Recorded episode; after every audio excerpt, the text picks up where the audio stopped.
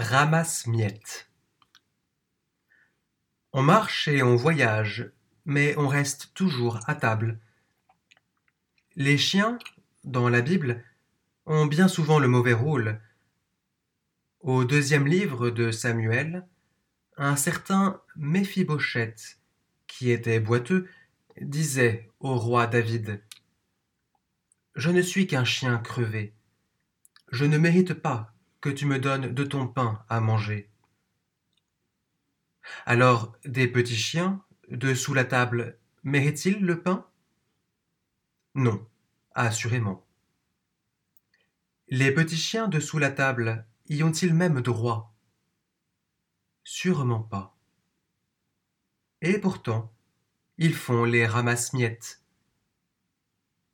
Les pharisiens pensaient qu'il suffisait de se laver les mains pour être en règle et prendre un bout de pain. Ils étaient sûrs de leur manière, ils étaient sûrs de leur bon droit. La cananéenne, elle, n'a pas les mêmes prétentions.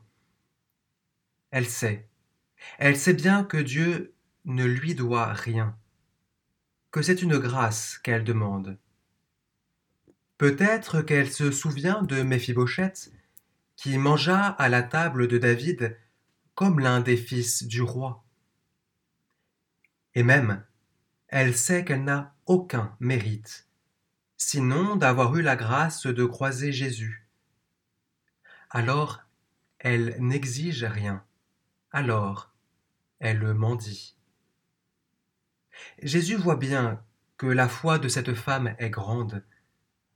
Elle n'a aucun droit, et pourtant elle tend la main. Jésus voit bien aussi que cette femme a tout compris. Qu'il s'agisse du beau morceau dans la corbeille ou de quelques miettes sous la table, quand il s'agit du pain de Dieu, un gros morceau ou bien petite miette, ça vous relève, ça vous guérit. Quand nous tendons à Dieu nos mains, ne soyons pas des pharisiens. Sachons que nous ne méritons rien. Quand nous voyons qu'il se fait pain pour notre faim, n'oublions pas que rien n'est dû. Oublions d'être pharisiens.